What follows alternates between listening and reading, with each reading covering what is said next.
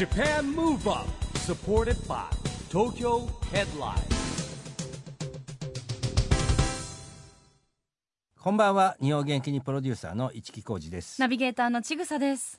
JAPAN MOVE UP この番組は日本を元気にしようという東京 MOVE UP プロジェクトと連携してラジオでも日本を元気にしようというプログラムです。はい、また都市型フリーペーパー TOKYO HEADLINE とも連動していろいろな角度から日本を盛り上げていきます。はいさあ、今日はここに東京ヘッドラインの最新号があるんですが、はい。今回の見どころは市木さん。そうですね。今回はですねまあ表紙は大谷翔平なんですけれども、えー来年オリンピックパラリンピックじゃないですか。実はね東京だけじゃなくて千葉でもねやるんですよ会場、うん。ということで熊谷千葉市長と僕の対談とかも載ってますおはいいですね。まあ、そして、えー迷子、はいエンタメ情報もうんかなり豊富ですよね。でねで連載なんかもありますけれども、LDH 関連の記事多いですよね。はい今日はですね、そんな LDH からのお客様お迎えします。今夜のゲストは EXILE ネスミスさんです。えーネスミスさんはですね、まあ、熊本県出身ということと EXILE そして EXILE THE SECOND のボーカルでもあるしパフォーマーでもあるとはい。いうことですよね。今日はいろいろとお話伺っていきたいと思います、この後は EXILE ネスミスさんのご登場です。 JAPAN MOVE UP SUPPORTED BY TOKYO HEADLINE。この番組は東京ヘッドラインの提供でお送りします。JAPAN MOVE UP それでは今夜のゲスト EXILE EXILE ザセカンドの EXILE ネスミスさんですこんばんはこんばんは。よろしくお願いします。よろしくお願いします少しご無沙汰ですかねそうですね。気づいたら。そうか、ま、ラジオ番組はご無沙汰なんですよ。まあ、はい僕しょっちゅう会ってるからそうですね全然ないんですけど。番組以外ではね、はい番組では2年ちまあ1年半ぶり？なんですね。あー2017年の11月の岡山以来。そうなんですよ。だから僕、あの、スタジオに来させていただいたのは初めてで。あいつも公開録録音の時に来ていはいただいてるから、その前も福岡福岡来ていで、ただきましたもそうんね。ですね。あの黒木啓司さんがね、毎回ネスミスさんをかなりいじるんですけどね も。う大好きですよね。ね黒木さんネスミスさんのことそういえばなんかすごくいじられた記憶がありますね。そうだ。なんかでも精神安定剤みたいなとこありますよね。なんか黒木さんもなんかこう、ねネスがいるといつもの自分でいられるんだよみたいな感じでおっしゃってましたうんよね。だって一緒に旅行行ったりするって言ってたよね。なんかまあ、あの、地方行ったりとかするとう、んよく食事行ったりとかうんは結構多いですね。うんはい。あの普段からあんな感じなんですか？そうですね。意外とね計算して受け狙ったりするんだけど外すんだよね。あうんね あの、僕にあと結構丸投げなところとかもあったりとかするので、あ、無茶ぶり多かった無りしますよ茶ぶり多いですね。ね。なんかねそうなんだよなんかほら公開収録の時なんか面白いことを言おうとかしようとかするじゃない、はい。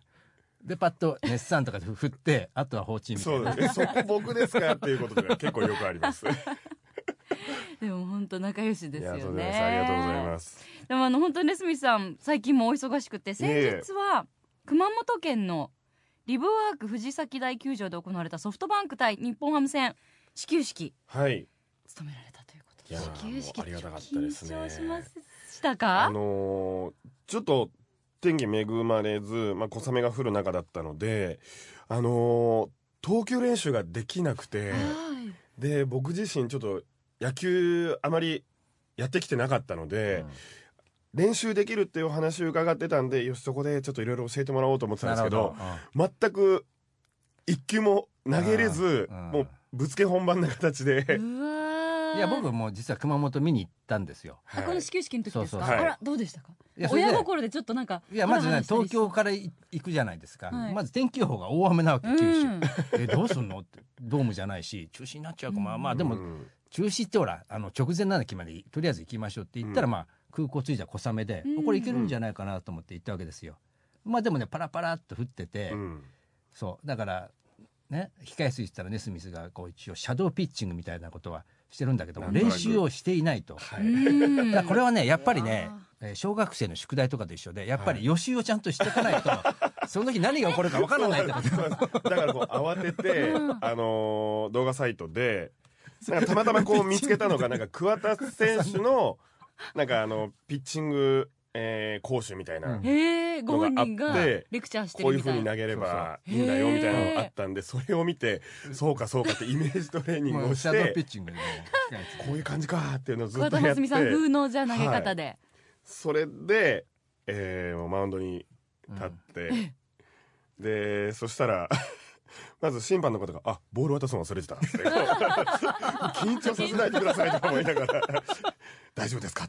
いけますか?」って言われたんで「はい」っつって。でそれでプレイボールってかかって、あのイメージ通りこういって こうやってさーって投げたらうまいことこう届いて。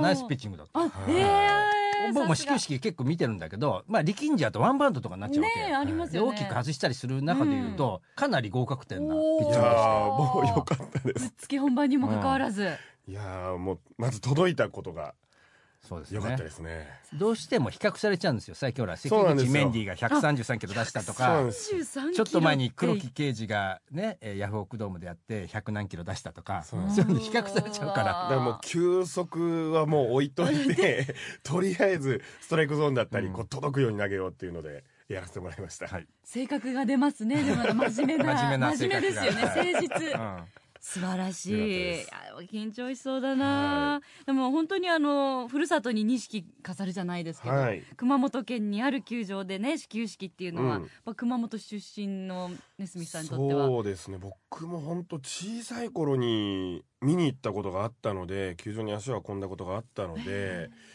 ただあのー人生史上初そのマウンドに立って見る景色っていうのが、やっぱこう今まで見たことない景色だったので、それに緊張もありましたしただなんかやっぱ小さい頃に来てた場所っていうことでなんかここに立ててることのやっぱこう幸せというか、なんかまあ思いもひとしおでしたね。ううん。ん実際熊本は何歳頃までいらしたんですか？えっ、と17までいましたね、うん。高3の2001年にはもう東京に出たのでそうですね。もう人生で言っても半分半分ぐらいには、うんはい、なでももうじゃあ青春はね、はい。学生の頃の青春はもうほぼはい。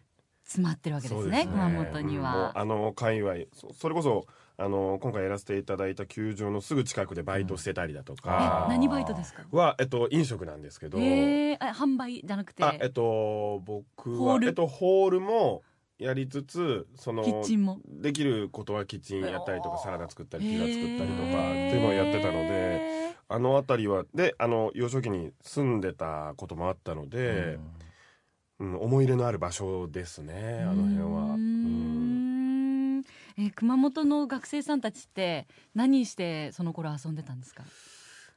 えーっと僕てる放課後。で言うとすぐ近くにあのー唐島公園っていう、うん。あの公園があるんですけどちょうど、えーアーケードを抜けたところにあるんですけどもうそこでもう何するでもなくうん。溜まって、あー。なんかみんなでいろいろこう喋ったりとへかー割とまあ中心地なんでうん。でそこに、えーまあ学校終わったらうん。もういろんな周りからこうそこ中心地にこう集まっていくみたいな感じですね。あとはもうその、えーアーケードのところにある、まあ、カラオケだったりとか、なんかもうたまり場的なところにこうたまってみんなでいろいろ話したりとかしてたうんもうだって熊本城ももあるしね。すぐそうですね。はい。あの中心のところだから。そうですそうです、だって店が集約してるんですよねそうです。あそこね。もうそこしかないんで、うんそこしかないよね。みんな集まってくるんですね、そっか。熊本弁はどういうあれです熊か本弁そうですね。僕もなんか方言を喋る人といると、ちょっとなまったりとかその方言出たりとかしますけど、なんだろうな。まあ語尾に結構「なんなんだけん」とか、あー。でそこがあの博多だったり福岡と違くて、うん。結構熊本は濁点系が多いので結構強く聞こえるっていう。かなんとか倍は違うか。あ倍倍もそうです。あ倍とかバッテンとか。世代違うけど巨人の日のサモン豊作って熊本じゃなかったかなあれどうだろ怖いなう なん。で福岡とかなるのなんなんちゃけんとか、うん。なんなんやけんとかっていうふうにちょっと柔らかくうん。なるので、なんかこう可愛らしく聞こえるって方も多くいるみたいなんですけど、熊本弁は怖いって言われることよくうん。ありますね。ね、でもなんかネスミスさんすごい穏やかだから、うん。あんまり語語気が強くならなさそうですけどいねやーありますあります。でもなんか熊本ねいろいろと、まあ、場所もそうですけど、はい。食べ物もお水も。美味しいし、美味しいなんか今ネスミスさんが発信したい魅力みたいなのってあります？そうですね。あの熊本それで言うと最近はすごく、えー音楽であったりとかそういうエンタメだったりとかですごくこう力入れてて、でそれはもう大西市長、うん。今の熊本市長の、えー大西さんがもともとバンドやられてて音楽やられてたっていうのもあってすごくそういったことにあの精力的にあのうん。動かれているので、今僕今年36になるんですけど、うん。えっと、今になってそういったものをその熊本県の方だったり市の方だったりと組んでやれることもちょっと増えていきそうな気もするので、そういったエンタメがこれからどんどんこう集まってって、あのー熊本の方に、まあ、震災もあったということで、まあ、笑顔になってくれたりとかするような、えーこともできるんじゃないかなとは思ってますね。そうなん僕も最近、あのーロアスト熊本の選手の方ともいろいろお話しさせていただいたりとかもあるのイで、ンスタ拝見しました。あ本当ですか？それでは音楽だったりスポーツであったりとかっていうので、うん。いろんな形でこう盛り上げていければなとは思ってますね。ううんん私も唯一熊本お仕事で行かせていただいたのがうんハンドボールの世界大会みたいなはいはいはい。あそれね。ハンドボール盛んですね。はい。盛んなんですよね。でハンドボール全然ルールとかも知らなかったんですけど、うん。うんお仕事で初めて行かせていただいてうん。めちゃめちゃ面白かった。激しかったです。ハンドボールのイベントの司会かなかったの？そうですね。なんか英語の司会みたいなあ世界大会だったのへでー。さすが。英語でね。さすがに。でもその時初めていろいろルールとかもはい、知って、確かに中学の時にも部活ありましたねあハンドボール部。そうですか、はい。ねなんか強いんですよはい、もね、うだから20年前から熊本は割とうん。盛んだったかもしれないですうね、うん。ん。でももうスポーツもですしねもううん。ねすみさん筆頭にエンタメ業界にもたくさん熊本出身の方はい。いらっしゃるわけですけれども、ネスミスさんこの夏は、まあ、エンターテインメントの中でもまたはい。新しいジャンルに挑戦するということで、はい。ミュージカル。夏ミュージカル。ミュージカル来ました、ありがとうございますこれはでも、はい。初挑戦なんえっですか、とミュージカル自体は LDH でやらせていただいたその宇佐さんのプロジェクトでダンサースダンサースあっていう舞台に僕は2度出させていただいたんですけーど、その社外でいうとっていうか、うん。その別のカンパニーでやらせていただくのは初めてなのうで、ーん。ちょっとまだあの稽古ももうすぐ始まるっていうところで、ね。えちょっと今ワクワクとやっぱ緊張だったりドキドキーがうんありますね。もう。しかも歴史あるミュージカルですから、はい。今年で39回目を迎えるブロードウェイミュージカル「ピーターパンはい、」のフック船長。役はい、副船長やらせていただきます。からかなり登場回数多いですよねもうね。いやももう。もううほぼそれは出てると思います。はい。うねえ。でまああのー昨年はそれこそダパンプの ＩＳＳA さんがやられてたり、今までは古田新太さんだったり、武田真治さんが、はい、やられてたりと本当にまあ個性あふれる方々がやってきた中なので、でまあでも今回僕みたいなそのブラックとのうん。ダブルでのっていうその要素を持ってたりとか、あのー結構初だと思うので、また僕にとってはちょっと特別な思いもありながらこうやらせていただけるうん。ミュージカルになると思います。うはい。歴代のフック船長のビジュアルを見ても、はい。なんかこう大枠は一緒なんですけど、はい。細かいひげの感じとか、はい。そのキャストの方によって少しやっぱアレンジってありますよね。ね。はい。それってなんかメイクさんと相談しながらこういう感じですかねとかあるんですか？そうですね。この人にはもうこれでいこうとう思いますって言われてもう言ったらもうそのお自動的に仕上がるんですそらくベースというかはありつつ、うん。で合わせてうん。いただいたと思うんですけど、やっぱりあのーどんどんメイクだったりとかそのカツラであったりヒゲだったりとかつけていく中であもっとこういう感じにしたらちょっと怪しげになるかもねとかっていうのでこういろいろ手を加えていただいて自分のフックっていうのが今、えーとりあえずビジュアルがうん。出てる部分は作れたので、うんで僕自身もあれをこうやってあなんかフックがちょっと自分の中でうん。生まれてきたというか、へー。なんかこう降りてくる感じがあったのでそれを今後稽古だったりいろんなアドバイスいただきながら作っていければいいなとは思ってますね。でまだ僕キャストの方にお会いできてないので、ああなるほどね。そうか、撮影だけですもんね、はい、カンパニー自体がどういう感じになってるのかっていうのもまだつかめてないので、で、えっと、演出の藤田さんうん。とは何度かやり取りさせていただいて、うん。でも藤田さん曰くもう中でどんどん作っていきましょうと。なるほど。うん。でいろいろ今までにないこととかもこう入れていきたいと思ってるんでうん。お願いしますというふうに声かけていただいてたのでちょっとやりながらうん。今までの、えーピーターパンになかったようなアプローチだったりとかうんも入れていきながらできればなと思ってます。楽しみですね。ネズミさん生まれる前からある そうなんですよね。ミュージカルですからね。そうなんですよね。初代榊村あー郁さんから始まり。僕はもう相原優さんのイメージがすごく。あー。なるほど世代。あー確かにね。確かにそうですえね。ねもう楽しみにしたいと思います。ネスミスさんが副船長を務めるブロードウェイミュージカルピーターパンは7月21日日曜日から28日日曜日まで埼玉彩の国埼玉芸術劇場大ホール、はい。8月2日金曜日から5日月曜日までが神奈川カルツ川崎ホール。その他名古屋大阪富山でも上演されます、はい。詳しくは公式ホームページぜひチェックしてみてください。はいさあそれではここでねスミスさんからぜひ日本を元気にするナンバーを今日も伺いたいなと思いますはい。えっと、今回紹介させていただくのは3という、えーバンドなんですけども、えっと、ボーカルの方が熊本の方で、えー先ほどもちらっとお話ししたんですけど、その、今、本当に熊本をこう、元気づけよう、盛り上げようと、えーしている若い世代の人であったりとか、で、先日もちょっとコロッケさんとうん。会う機会もあって、なんかいろいろやっていこうねっていうふうに、その熊本人が、そこう、熊本にやっうん。ぱいろいろエンタメだったりとかうん。盛り上げようとしているっていうところもあるので、まあそこからまた、えー日本を元気にだったりうん。つながっていけるように、なんか自分もそこに携わって頑張っていければなと思っているですけれども、まあその中で、まあこのバンドもやっぱりそういう思いもあって僕も今後なんか絡ませてもらいたいなと思っているので、あのこのバンドの曲を紹介させていただきたいなと思います。はいでは曲紹介お願いします、はい、それでは聴いてください。3でミントバケーション。Japan Move Up ここで毎月第2月曜日発行のエンタメフリーペーパー東京ヘッドラインからのお知らせです東京ヘッドラインのウェブサイトではウェブサイト限定のオリジナル記事が大幅に増加しています。最近の人気記事はオタクも2.0アニソン DJ イベント行ってみたらダサいオタクがいなかった。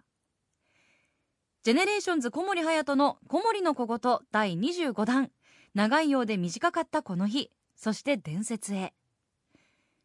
THE RAMPAGE 長谷川と後藤がトーク。靴は見る。それとも履く？ザ・ベストキックス・バイ・ RK プロジェクトエグザイル徹夜連載ダンスの道第82回令和元年。などがよく読まれていました。その他にもたくさんの記事が毎日更新されていますのでぜひ東京ヘッドラインウェブをチェックしてくださいね。ラジオで日本を元気にするプログラム Japan Move Up 一木広治とちぐさでお送りしています。そして今夜のゲストは EXILE NESMITH さんです。引き続きよろしくお願いします、はい、お願いします。ネスミスさん、はい。えー来年はですねいよいよ東京でオリンピック・パラリンピックが開催されるんですけどもねなんか注目してる競技あります？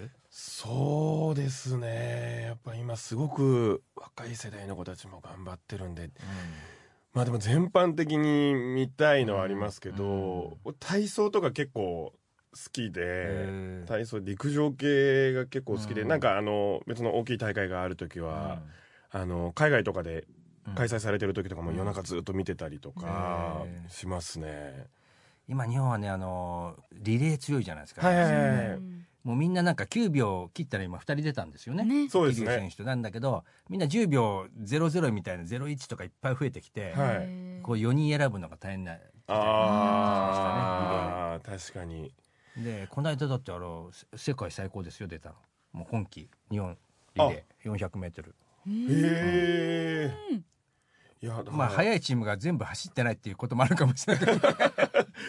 いやだから陸上やっぱりそういうふうにこういろいろこう日本がそういう記録を取っていけるっていうふううん。になんかなってきたっていうのもどんどん世界に近づいてきてるっていうのも注目ですし、でやっぱり最近はあのー僕と同じようにそのミックスの方たちがたくさん活躍されてるので、やっぱりすごくそこには思い入れも僕も強くなりますね。バスケットもそうですしいろんなやっぱ活躍選手出てきましたよね、もうケンブリッジ飛鳥さんだったり、まあ、野球でオコエ君だったりとか、うん。あとバスケもいたりとか、うん。やっぱりなんか注目しますね、まあ、大坂なおみさんもそうですし、まあそうですよね。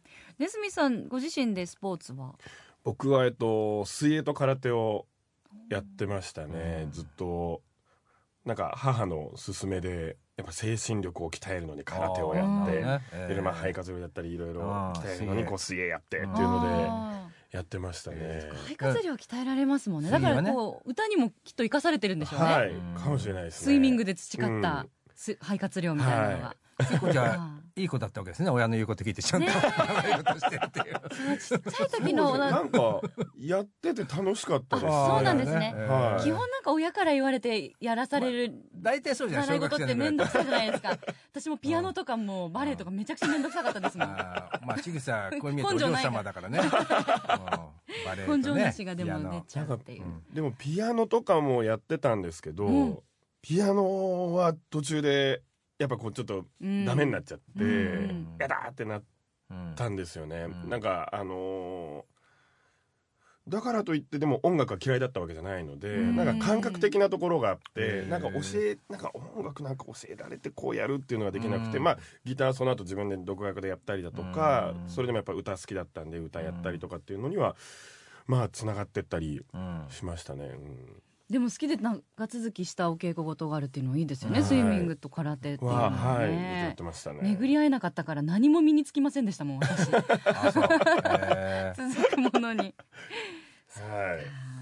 空手もあれ？空手も空手オリンピックの種目になりましたよ。種目になりましたもんね。うんなんでちょっと注目。ちょっとそこも注目したいですね。したいですそしたら、はい。さあそして番組では2020年に向けて障害者スポーツを応援しようとはい東京都がやってるチームビヨンドという運動も応援してまして、はい。自分の背番号をつけて応援しようという運動なんですが、はいぜひネスミスさんの好きな番号とその理由も今日お聞かせいただければと思います。そうですね。先ほどかけた楽曲とって合わせるわけじゃないですけど、僕3が好きで、うんもうスリーつながりで。はい。特に理由というか、あれはないですけど、まあでも、昔、これあの、全然多分どなたに話してもわからない話なんですけど、昔あの、まだギリポケベルを使ってた時期があって、で、あのー自分たちの周りでわかる、まあ、造語的な感じうん。でその、うん。あの語呂合わせでうん。番号を並べてこう作ったりするので、なんでか「ネスミス」って打つのをうん5333でうんなんかね「スミス」っていうあー風にうん友達がなんか作ってくれて、うん。でその「スミススミス」って呼ばれてた時があったんで、うん。333っていううん。数字で呼ばれてたので、なんかすごい自分の中で3っていう数字が自分に近いというか、うん。なんかあのーまあそれも含めてなんかうん。印象的に残ってる数字なので、うん。なんか3っていう数字うは常になんかどっかにありますね。へ。何かこうつけるときに。銀河鉄道39は関係ない。から関ね係ない。9が3個なんです。9が3個で。すかね3とあんま関係ない。関係ないですね。なんかありますね。えーでも今そのエピソード聞いてもしお友達がラジオの前でね、うん。いらして聞いてくれてたら、うん。あああの話してくれた。3335333っていつも打ってたポケベルでって思い出すいるかもしれないですね。ちょっと嬉しいですよね、それがずっと続いてるっていう感覚的に、じゃあ3番でいただきました、はい。ありがとうございます。ちなみにネスミスさんなんかパラスポーツとの接点とか何かありますか？直接的なっていうのはちょっと僕はないんですけど、まああのでも事務所も含めて、うん。やっぱりオリンピックパラリンピックすごくあの応援させていただいているのでなんかそこでこう関わったりとか、えー拝見させていただく機会はあったりとかするので、うん。でまあそのその中でも、えー、宇佐さんであったり哲也であったりとかがすごくこう深く関わっててお仕事されてるのでいろいろお話聞いたりとかはする機会は多いですね。うん。うん。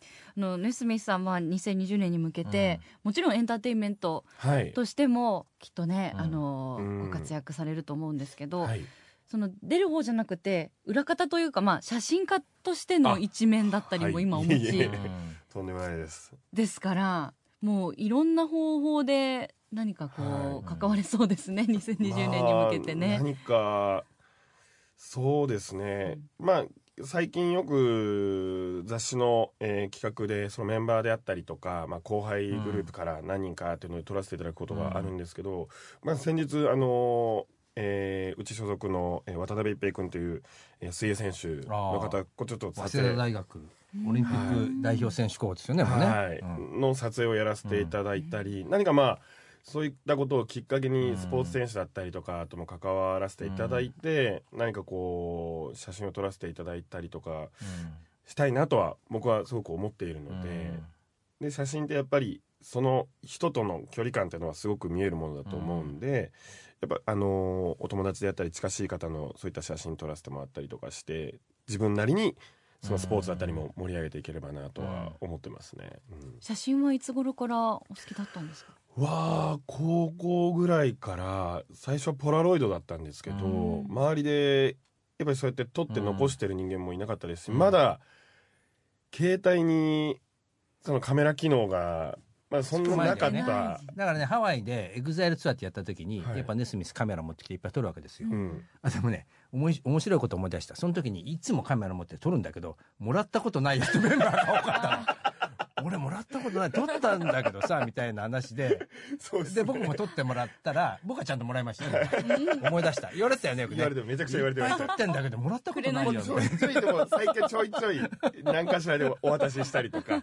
でまあその雑誌もあるのでそれでこう見てもらう機会が増えてるので。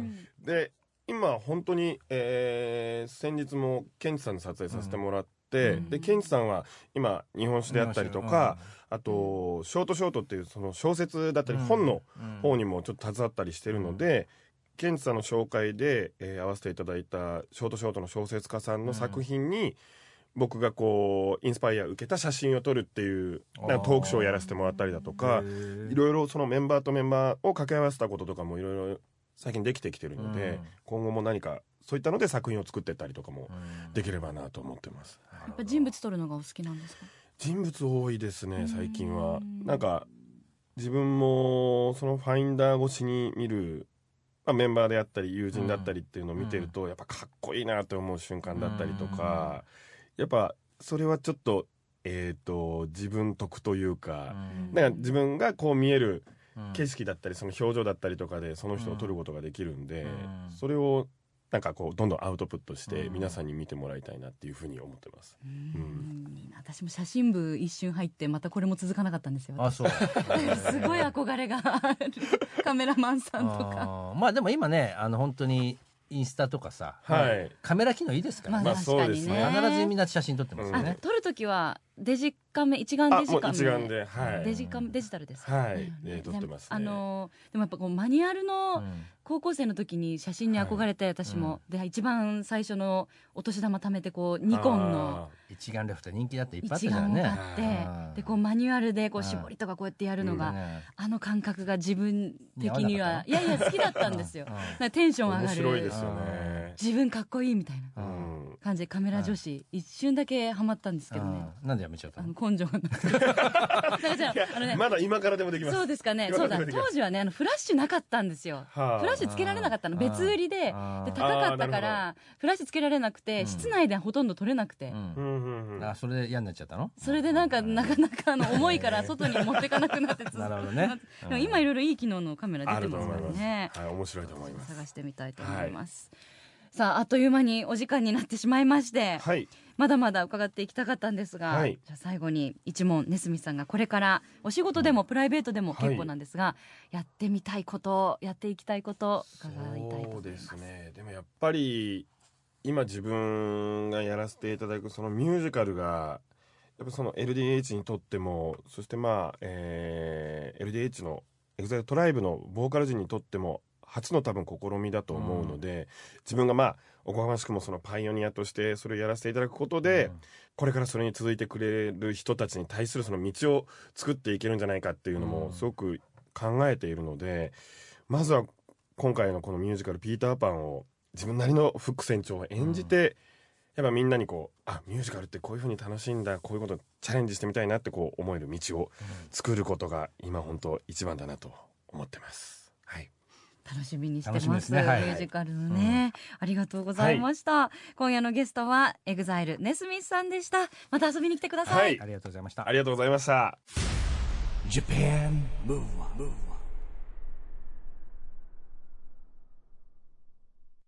今日は EXILE NESMITH さんに来てもらいましたけどもねなんとスタジオ初登場ということでね、うん。うん、なんか来てんのかなと思ったら初登場でしたね。ねなんでこう公開収録の時ってなんかうんちょっとこうイベントっていう感じで、はい。お祭り感が少しあってわーっていう感じじゃないですか、うん。こうスタジオでゆっくり面と向かってお話を聞くっていう機まあそう会がなですね一人っていうの初めてなんですよ実はねいつも他のメンバーもいたんで。じっくりお話できてよかったですよね、あとおしゃれですね、うん。今日もビシッとこううん。ジャケットにはいアクセサリーなんかもつけてらしたんで。まあフック船長だからじゃないの？それは。あ違うか。全然違いますね。いつもでしょ、はい。普段からおしゃれでしょ、うん。なんで、えー私たちもお写真も撮らせてい。ただいたので、ぜひ我々のインスタグラムはい。チェックしていたインスだきたいとタグラム勝負思いますしてますからねインスタグラムで今どっちの方がいい写真か勝負してますんで、はい。ぜひ判定していただければと思います、えーさあジャパンムーブアップ。今週はお別れのお時間ですが次回も元気のヒントたくさん見つけていきますよ。はい。さあいよいよ東京でオリンピック・パラリンピックが開催されますそんな2020年に向けてますます日本を元気にしていきましょう、はい。Japan Move Up お相手は一木広治と。ちぐさでした。それではまた来週。 Japan Move Up supported by 東京ヘッドライン。この番組は東京ヘッドラインの提供でお送りしました。